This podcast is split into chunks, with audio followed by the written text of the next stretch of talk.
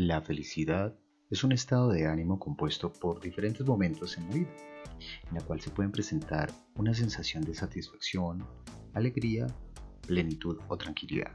Aunque es algo subjetivo, esto no quiere decir que no existen parámetros, normas o condiciones que se deban cumplir para que se pueda llegar a sentir esta emoción. Ah, biológicamente, la felicidad es el resultado de un estímulo interno o externo donde se afecta el sistema límbico. Este se encuentra ubicado en el cerebro.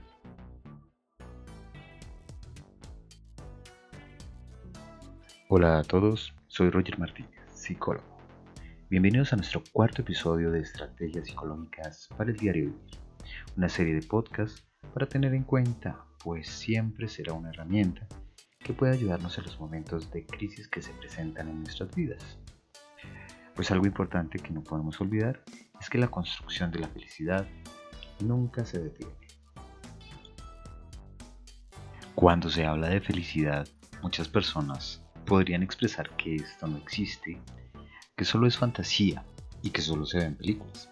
Pero la realidad es otra, porque la felicidad sí existe y esta no se da por casualidad, pues se construye de varios momentos y también se produce de pequeños elementos que aparecen en nuestro entorno cotidiano. En su mayoría se genera de cosas tan simples y sencillas que la verdad ya hemos olvidado y que por supuesto actualmente no les entregamos nuestra atención como debería ser.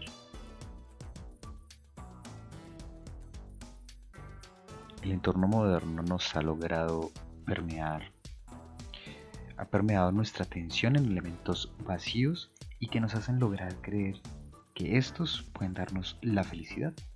Pero en realidad son estos elementos un espejismo y nos están apartando de la verdadera búsqueda de la felicidad. Eh, a estas alturas las personas aún confunden la felicidad con la alegría. Y esto es un error, pues todo lo estamos cometiendo y lo más complejo es que así se lo estamos transmitiendo a nuestros niños y ellos están continuando con el mismo modelo, acrecentando la cadena de error. Entonces, ¿de qué manera podemos ayudar para cambiar? Para que veamos que felicidad y alegría son dos cosas totalmente diferentes. Lo anterior nos aclara que una persona puede ser feliz, pero a su vez puede también estar triste. Ustedes dirían, no, eso no es posible. Yo les digo que sí, sí se puede. Y voy a darles un ejemplo. Eh, una mujer que ha tenido muchas dificultades en la vida, que logra terminar una carrera profesional y después de un matrimonio fallido y con dos hijos, a los cuales ella saca sola, le toca salir adelante, levantar estos niños, ¿sí? Después ella crea una empresa y ahora es totalmente independiente gracias a su tenacidad y al querer hacer las cosas, demostrarse a ella misma sus capacidades, llega a encontrar con ella la felicidad. Encuentra por fin la felicidad en su vida. Pero en esos momentos se encuentra triste porque está pasando por un duelo. Eh, una amiga cercana ha fallecido, esto fue hace pocos días, pero no por eso va a perder su felicidad, si me hago entender. Ella sabe todo lo que ha logrado y eso le ha llevado a ser una persona feliz, porque todos esos eventos le han dado ese crecimiento personal, pero está triste por la muerte y por el duelo que lleva ahora y por su amiga. Entonces démonos cuenta que la felicidad no se pierde por una tristeza. Bueno, y en otro contexto o en otro ejemplo, un joven que compra un móvil o un teléfono celular de última tecnología eh, expresa que es el motivo de su felicidad.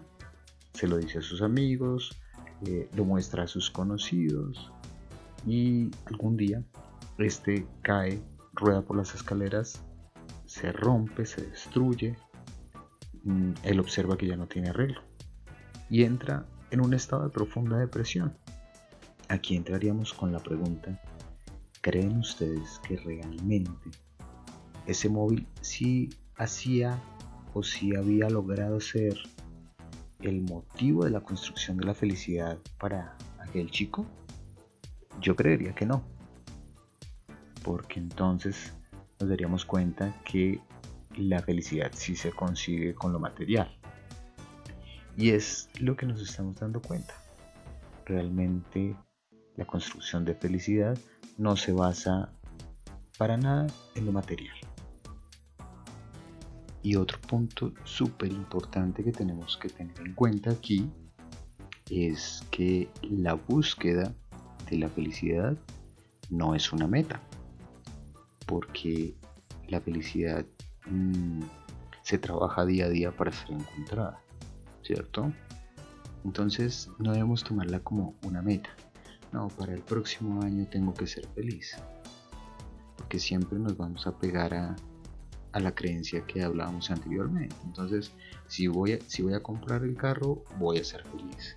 O si tengo el televisor curvo y de última tecnología, voy a ser feliz. O si me voy de viaje a X lugar en el mundo, voy a ser feliz. Y esas cosas no necesariamente son las que nos van a hacer felices. Entonces hay que tener esto muy en cuenta, hay que tenerlo muy claro y saber que son las pequeñas cosas las que construyen esa felicidad tan anhelada. Bueno, con el ejemplo anterior se puede evidenciar que claramente lo material nunca será sinónimo de felicidad. Una persona que vive en una casa de campo, alejada de todo y sin dependencia de la tecnología, podía expresar que es muy feliz. Y preguntaríamos cómo puede ser feliz una persona así. Eso nos trae a colación que aquellas personas que han sido felices o que son felices han llegado a expresar que la felicidad es un estado que se parece a la tranquilidad o de pronto al silencio o incluso a la paz. Pero recordemos que la búsqueda de la felicidad es una decisión de vida que se toma en momentos de crisis. Esto ocurre la mayoría de las veces. A continuación quiero ahondar un poco sobre la felicidad. Esto podría ayudarles a entender de una manera más clara que este tema nos compete a todos, pero que no todos creen que puedan llegar a lograrlo, porque realmente la felicidad se construye. Esta se construye a partir de una decisión y no es una meta por cumplir, como lo creen algunas personas.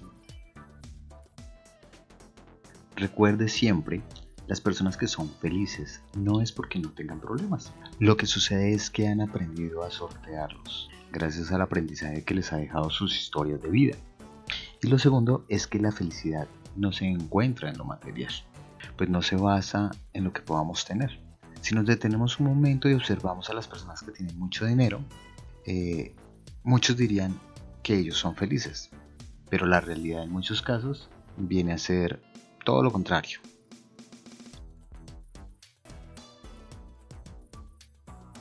¿Recuerdan cuando éramos niños? Nosotros disfrutábamos la vida, hacíamos figuras con las nubes, nos deteníamos a ver los pájaros o a detallar las formas y los colores de las flores, o simplemente nos reíamos de cualquier cosa. Y eso nos generaba felicidad, porque nosotros habíamos decidido ser felices. Pero, ¿qué pasó? ¿Acabamos ese niño interior? ¿O es que olvidamos nuestra promesa de ser felices. En la actualidad encontrar la felicidad se ha basado en complacer al otro, en no permitir que el otro se disguste por un error que yo cometí, hacer que el otro se sienta bien. Si él se siente bien, me hace feliz. Y si esta persona se siente bien, es porque me quiere. Si se siente mal, es mi culpa. Y si, y si fue mi culpa, me puede dejar. Estos procesos claramente son inconscientes y, no nos damos cuenta en realidad cómo se está actuando. Por eso en muchas ocasiones se toma como opción la mentira. Pues si el otro sabe la verdad, no va a querer estar conmigo. ¿Y qué importa una mentira piadosa? Si ven cuál es el asunto en este punto. En el punto anterior se evidencia cómo veníamos interactuando socialmente en la actualidad. Si lo analizamos, la sociedad se estaba basando en apariencias, mentiras y competencias insanas. Apariencias porque muchos se mostraban totalmente a lo contrario de su realidad. Mentiras porque nos han enseñado y estamos enseñando a que la verdad no es beneficiosa y que puede usarse con algo en nuestra contra. Y en cuanto a las competencias insanas, estamos acostumbrándonos al egoísmo, el egocentrismo y la antipatía como un antónimo de la empatía. Para finalizar, tengamos en cuenta que la felicidad no es una meta que se debe cumplir, pero puede llegar a ser esencial para encontrar muchos motivos para vivir, sobrevivir y seguir adelante en la construcción de esos sueños que no deben quedar ahí. Por eso, quiero invitarlos a seguir escuchando nuestro siguiente episodio de Estrategias psicológicas para el diario vivir. Muchas gracias.